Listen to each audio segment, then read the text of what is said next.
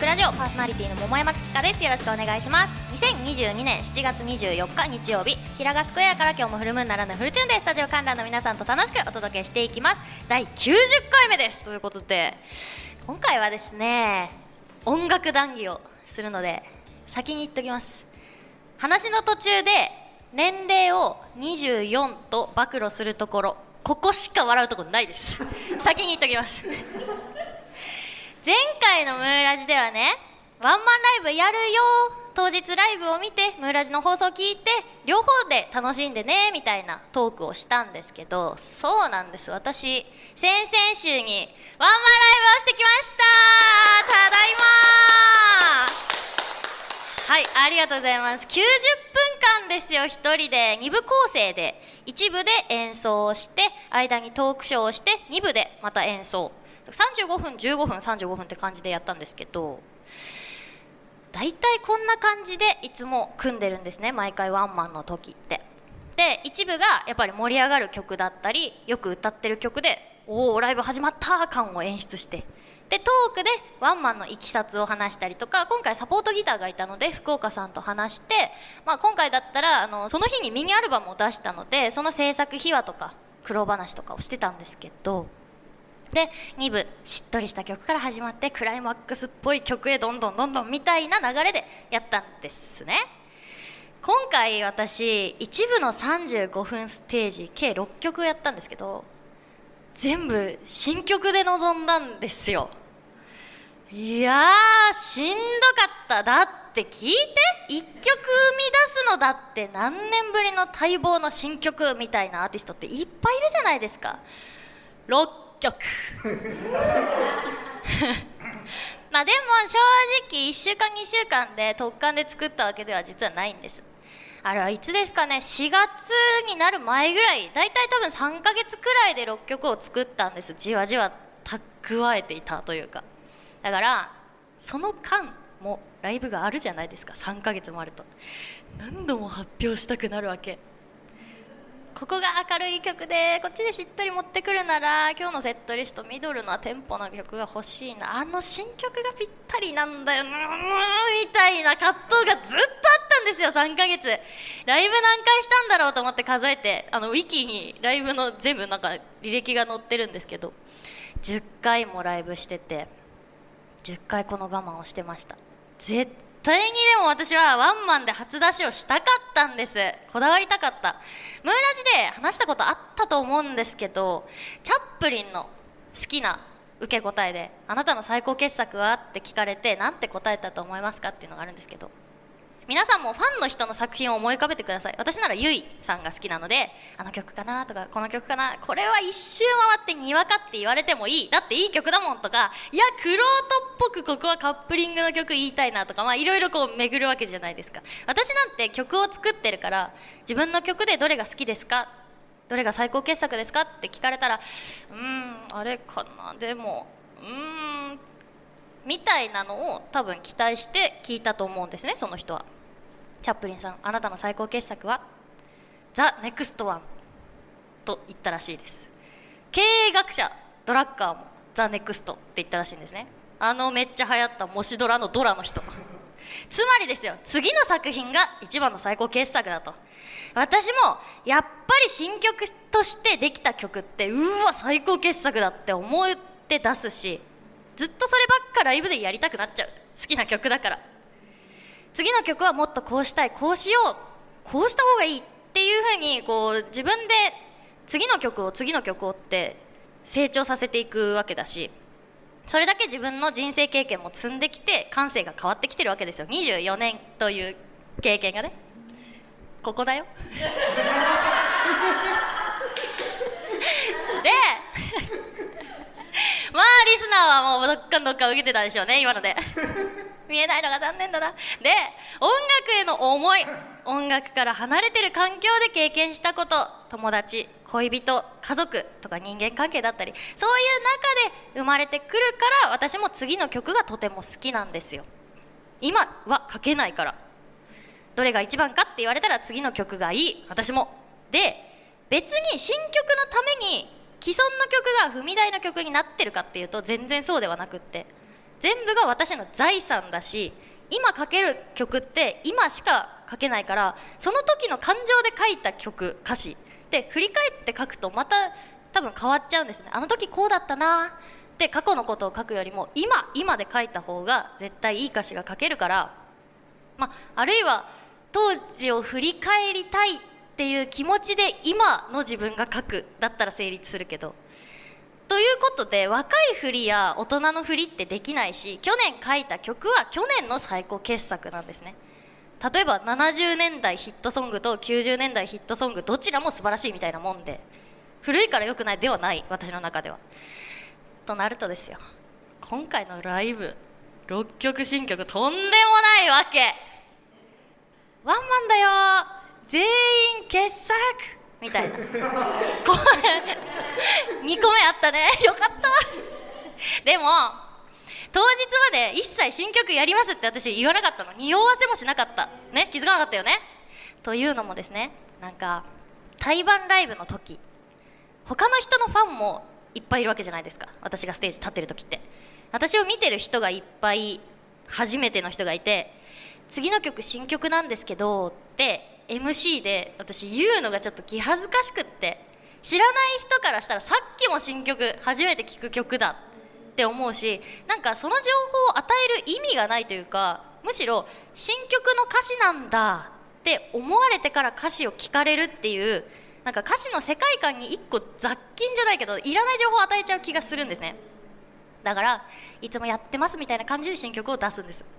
で気づいたファンの方だけあれ？誰の曲ですか？さっきの。カバーですか？え新曲なの？みたいな。物販で聞きに来るんだけど。でワンマンだから一見私のワンマンだし新曲だぞって言っても良さそうじゃん。これ言わなかった理由が2つありまして。1個はそれこそムーラジもそうなんですけどネット番組とか去年だったらテレビとか今年は YouTube のチャンネルをきっかけに音楽の現場関係ないところから興味を持ってライブに来てくれるっていうことがあるんですね。で今回もそういう方がいたと。私の音楽に変な先入観を持たずに好きな曲か嫌いな曲かを新鮮な気持ちで感じてほしかった。初めて見る人が。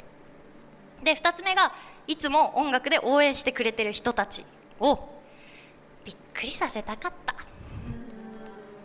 24歳のサプライズです。やっぱさっき言った通り音楽以外の仕事も増えてきてる。お芝居とかもちろん。でライブ本数は減ってないです。むしろ桃山デビューした時1年から2年目ぐらいって数ヶ月で1本とかしかライブ出てなかったんですよね。だからそれ考えたらめちゃくちゃ増えてるしでも他の仕事が増えるってことは月の仕事の配分が減ってるっていうことにはなるわけですよね。本数一緒でも。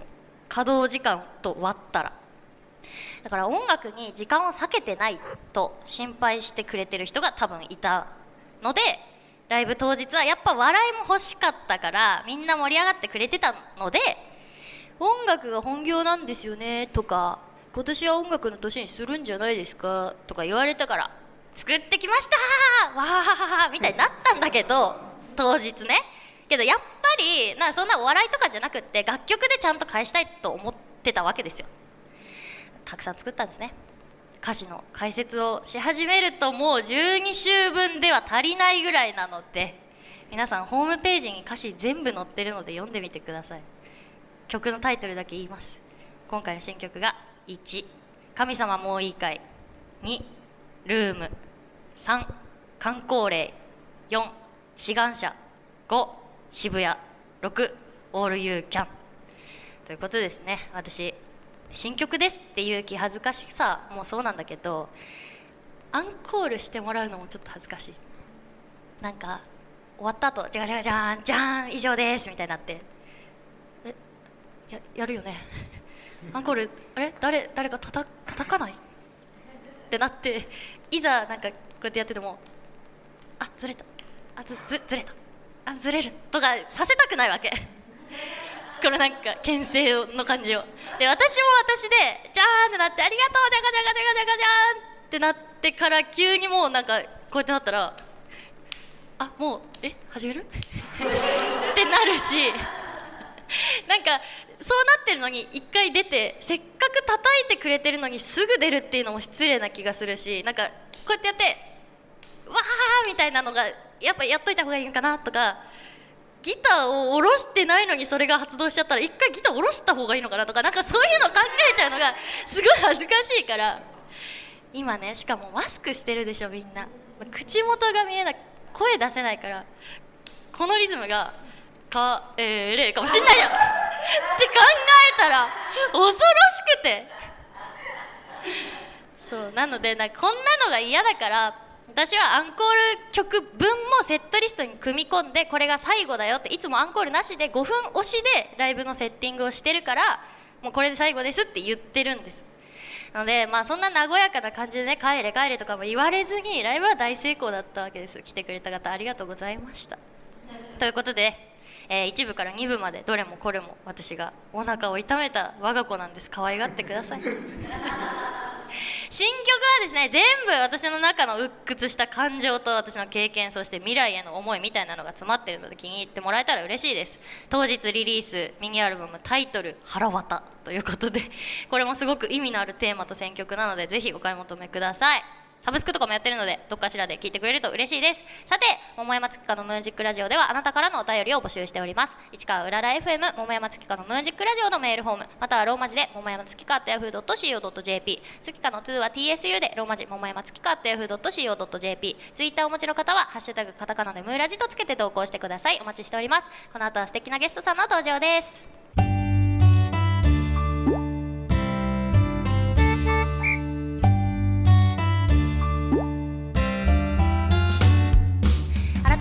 こんにちは桃山月香です。それではお待ちかねここからゲストさんをお招きしてお話を聞きたいと思います。秋永凛香さん菊池遥さんです。拍手でお迎えください。よろしくお願いします。じゃあ簡単に自己紹介お願いします。はい。アイドルとモデルとかやらせていただいてます秋永凛香です。よろしくお願いします。そして？はい。薬剤師兼モデル女優活動してます菊池遥です。よろしくお願いします。お願いします。このお二人と楽しくお届けしたいと思いますりんかさんどんな活動をしてるんですか？アイドルとモデル。はい。あの今まではこう、うん、一応まあ、研修生ユニットみたいな感じでちょっとだけ数ヶ月ユニットで活動してからまあその時1年前なんですけど大学生だったので大学通いながらだったからソロでまあなんかちょっとゆっくりゆっくり活動して学生アイドルって燃えますね。現役でしょ当時。そうですいいっすね。でもやっと3月で卒業して、うん、じゃあ本格的に頑張るぞってなって事務所のメインのアイドルユニットの候補生メンバーとしてデビューして頑張るっていう形で。じゃあ、はい、本当に今からって感じですね。もう本当にこれから本格指導って感じレッスンとかは今やってるんですか？あもうゴリゴリやってます。ゴリゴリ。ゴリゴリ体力つけたりとかああってやってます。もう学生扱いしねえぞみたいな感じですか？もうそれはもう。えグループに最初から入ってじゃなくてソロでやってたんですね。そうですねあの研修生ユニットやってからなんかちょっといろいろあってそのユニットが解散していろいろあって気になる解散みたいな感じになって、うん、じゃあそれぞれどうしようかってなった時に私は大学もあるしその卒論がやばいってなって。これはちょっとユニットとかでゴリゴリやるっていうのはできないなと思って。何の論文書いたんですか？何だったかな？あ企業名がなんか英語とかいろんな言語使われてるよねみたいな。でラテン語の言語とかも使われてるよねみたいなことを企業名羅列しただけみたいな感じの論文でした。確か。えー、っとインドカレーと思ったらネパール何回みたいなこ？とあそんな感じです。合ってる。まあなんかこう海外に結構出てる日本の企業っていっぱいあるけど名前の由来が意外とそのラテン語とか他の言語から取ってるあの企業さんが多いなっていうのがあってりそな銀行がラテン語から来てるんですリソナ？そうリソナ。あれひらがなでリソナってなってるんですけどリソナールみたいなラテン語になっててそなんか鳴り響いてなんか世間に通用するじゃないけどみんなに知れ渡る銀行にしたいみたいな感じでリソナってオタク用語で言うとよっしゃ行くぞみたいなこと？あまあしゃ行くのであのみんなに知れ渡れみたいな感じですよね。へえよしゃ行く幻想なんだ。そうそうそうそうそうそう。なんかそういう企業理念とかが英語とかラテン語とかスペイン語とかいろんな言語から取られてるよねっていうのをなんかまとめたみたいなめっちゃ面白いそれ。へー。着眼点いい。いやいや。勉強になりました。ありがとうございます。なんかでもやっぱアイドルってすごい飽和してるからそういうなんか面白情報一個ずつ言ってくれるアイドルとかって押せるかも。でもこれしかない。卒論でい。やもうだからリソナで1年行こう。そうなんで1年は無理ですよ。へえなるほどね。なんでそんなちゃんと勉強してたのにアイドルやってたんですか？いやもうなんかちゃんとお勤めできそうなのに。高校生ぐらいからもうなんか OL として働きたくはないと思ってて、で中学生時代だったかな？になんかたまたまこうアニメとかを見てて水木奈々さんっていう声優さんに「わすげえ!」ってなってそういう人みたいな声優アーティストみたいになりたいっていうところから芸能の道を目指し始めてって、でいろいろあって アイドルアイドルっていろいろあるんですね。ありますね。なるほど。わかはいりました、ありがとうございます。じゃあ、はい。はるかさん聞きたいと思うんですけど、はい。ねえすごいですね。薬剤師してんだ。いやいやそんな言っていただいてありがとうございます。なんか変な薬出されても処方されて飲んじゃうわ今はどんな活動してるんですか？今はその舞台だったりあとは普通に雑誌の撮影だったりウェブマガジンの撮影だったり、まあ、こういうラジオの番組出させていただいたりっていう活動がメインでやってます。いつから役者してるんですか？本格的に始めたというか初舞台は去年の10月に初めて舞台出させていただいてで次の11月にももう一個舞台出てって感じですね。え去年？去年去年続けて2個出たんですけど。今年はまだ出てなくて。はい。変わりました？お芝居の系統全然違う作品だったんですか？あ全然違う作品でした。へえなんかどんな役やってみたいとかあります？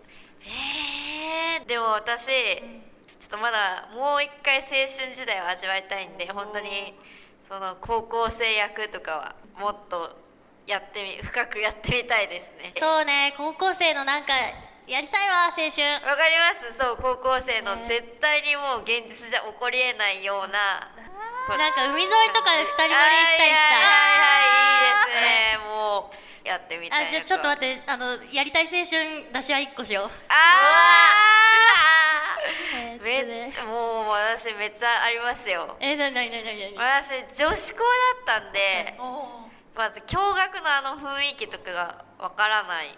小学校までってことですか？小学校まで共学で中高女子校だったんですけどなのでもう本当に帰り一緒に制服で帰るとかやりたいです。かはい。そうですよね。そっからやりたいです私は次やりたかった青春。あの王道かもしれないんですけど体育館裏でなんか好きですみたいな告白いやマジでそれ。してみる。自分からです。えされたいじゃなくて？するの？されてみてもいいししてみるでもどっちでもいいですけどなんか体育館裏でコソコソしたい。おいおい何が始まるんだ？え？いやわかるわかる。確かに。っていうか今の子なんてもうめちゃくちゃ多分もっぱら LINE だから付き合ってくださいってやってなくない？うんってなさそねえこそこそしろよな。裏でな。お芝居去年から舞台立ったじゃないですか、何がきっかけで始めたんですか？うもともとその女優兼モデルでなんか活動していきたいっていうのは高校生ぐらいからあってなんです大学卒業してちょくちょくやってはいたんですけど、最初正社員として勤務しながら芸能活動してたのであの正社員の方が忙しくなりすぎちゃって、はいはいはい。でもうちょっとこのままだとやりたかった芸能活動がちゃんとできないって思って正社員辞めてバイトしながら芸能活動していこうってこう切り替えたのが去年の8月って感じですそっちがメインになるといいですね。はーい。でもなちょっと薬剤師もやっててほしいな は。るか今もやってますでも。うーんなんかやめないでほしい。そうですね。でも薬剤師の仕事も好きなので本当に薬剤師やりつつ芸能活動を今後もずっとしていきたいなとは思ってます。オアシスの大久保さんははい。だいぶ最近まで会社辞めてなかった。まあだいぶっつっても数年前に辞めたけどもうへえ超爆売れしてる時も来れる時に来ればいいよって言ってくれて続けてた。へえすごいですね。から処方し続けてください。処方し続けます。はい。頑張ってほしい。あありがとうござい薬剤師ぜひ続けてほしいです私は。はい。優しいお話ありがとうございます。この後はお便りのコーナーです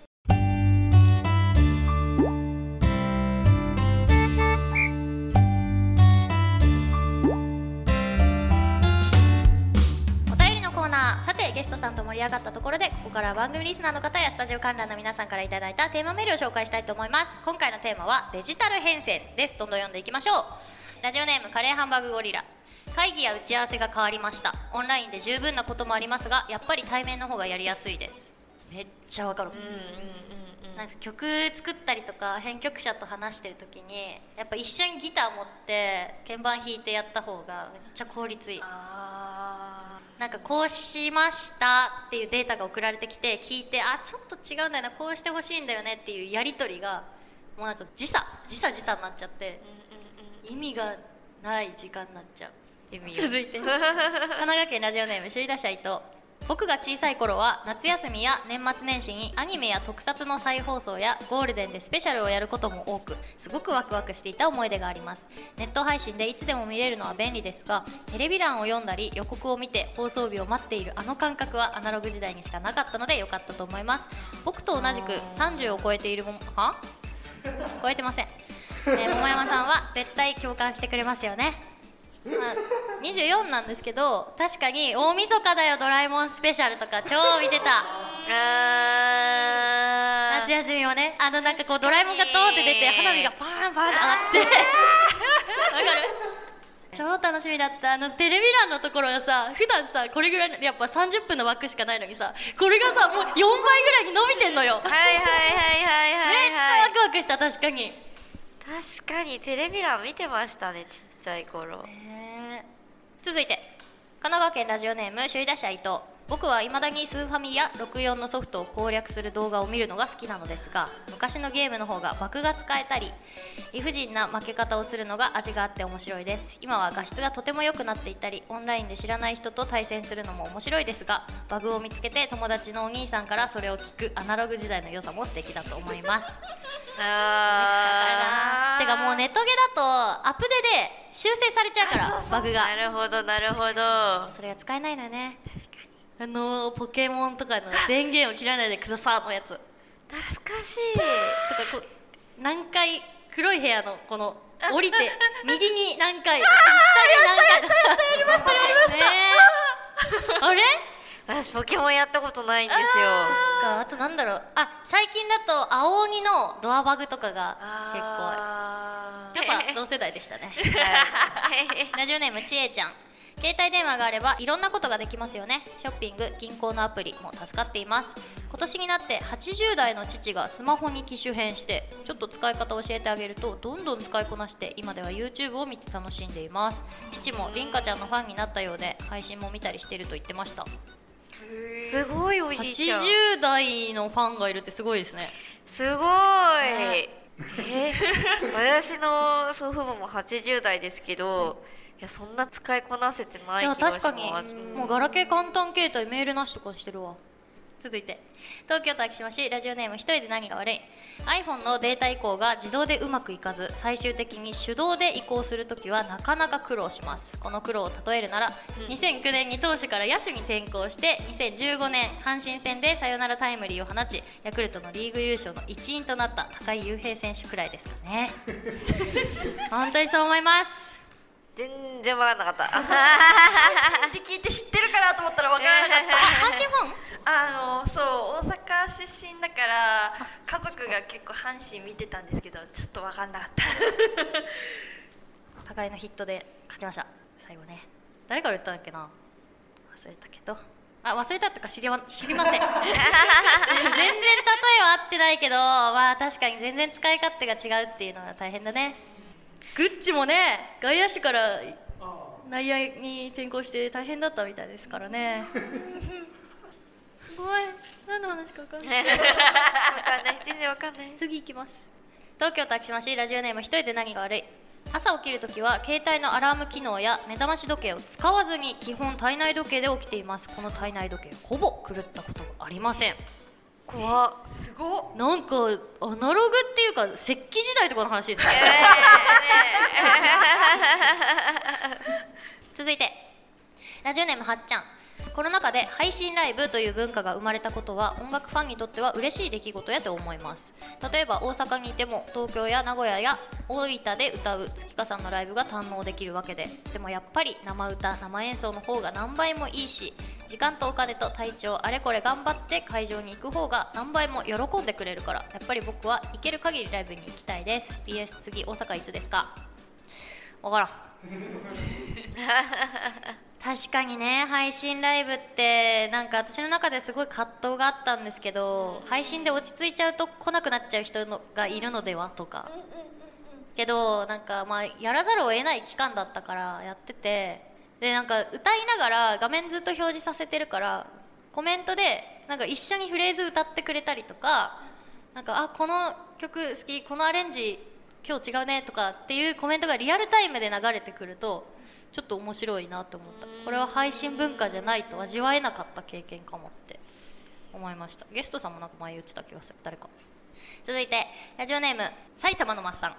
アナログ時代はラジオを聞くのも一苦労でした。ラジカセの向きをこうすればまるまるラジオが聞ける。はずなのに時間帯によっては電波が混信していてザーしか聞こえなかったりザーの音の隙間からかすかに聞こえる音から何を話しているのかを想像してみたりデジタルになってからは日本全国のラジオがアーカイブがある番組もあったりして好きなだけ聞けるすごい時代になったと感心しています。あすっごい優秀なメールだわラジオに。ラジオのメール送ってくる。ってさすがマッさんだな。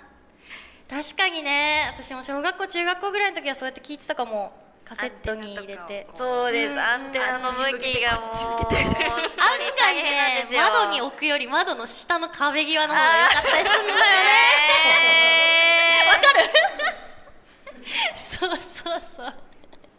ということでお便り以上ですたくさんのメールありがとうございました。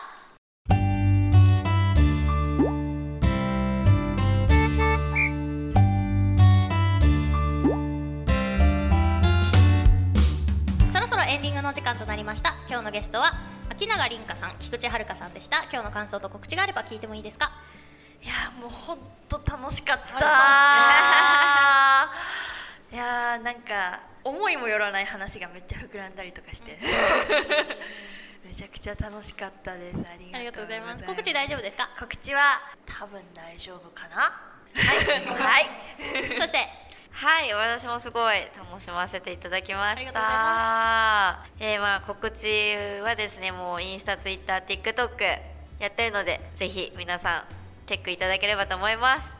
はいありがとうございます。次回の桃山月花のムーンジックラジオは8月14日日曜日です。詳細は番組公式ツイッターホームページでお知らせしますのでチェックしてください。番組への感想やテーマメールは番組公式ホームページのメールフォームまたはツイッターお持ちの方はシャープカタカナムーラジとつけて投稿してください。